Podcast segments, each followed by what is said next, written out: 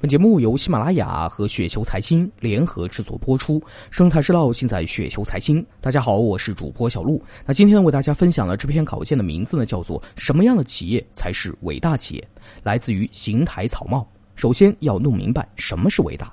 伟大呢，就是这个人或者企业做出常人做不到的事情。比如巴菲特呢，就是非常伟大的投资家，因为巴菲特做到了几十年的高质量复利，这是普通人不可能达到的境界。企业呢也是一样，只有几十年高回报的为股东赚钱的，才能够成为伟大的企业。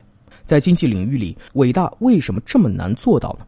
我发现这里面呢有一个非常特别的规律啊，我称之为“上帝之手”。那简单来说呢，就是投资者和企业不可能常年连续的高速增长，每到一定阶段呢，都会出现黑天鹅事件，而这个黑天鹅的深度才是决定总复利的核心因素。就像去年很多投资者忙着挣钱挣了一整年啊，结果几天呢就给跌回去了，这就是黑天鹅的深度。投资呢是这样，企业经营呢同样也是这样。有些企业呢连续高速成长了几年，结果一年呢就赔光了。今天呢我看到一篇银黑的文章啊，他提到银行业呢是脆弱的，出现一次黑天鹅就会把银行打回原形，所以银行股呢不能投资。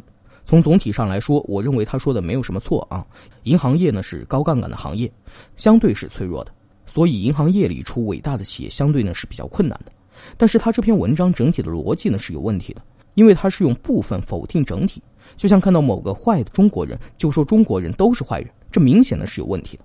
同样，任何一个行业想出伟大企业呢都是困难的，只是银行相对更困难一些，但这并不妨碍我们投资，也不妨碍我们投资银行股，因为我们要投的就是里面伟大的企业。有人说我不投资伟大的企业，我照样可以赚钱。我连续已经盈利好几年了，我只关心企业未来一两年、两三年的业绩是否可以高速增长就可以了。我想说，这样其实也是有问题的，因为有上帝之手存在。因为无论你这几年盈利怎么样了，只要碰到一次深度的黑天鹅，那盈利呢都得归零。所以，持续关注黑天鹅的深度才是重中之重。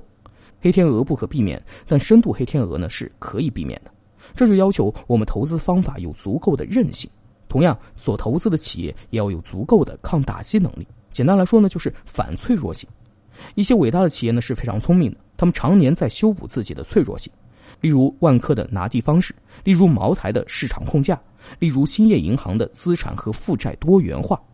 银行业呢是相对脆弱的行业，一是高杠杆导致的流动性问题，另一个呢是资产和负债的同质化。降低资产业务的盈利比例，资产和负债的多元化，提高中间业务收入的比例，是从配置角度来说最有效的手段。可银监会的老郭反其道而行，他的监管政策呢加剧了银行业的脆弱性，以后呢会尝到恶果的。当然，从银行经营的角度来说，最大的风险是信用风险。如果风控能力不行，也就根本谈不到脆弱性了。前两天呢，我和一个球友说啊，我投资的都是可以放心拿一辈子的股票。因为我最关心的就是企业的抗击打能力。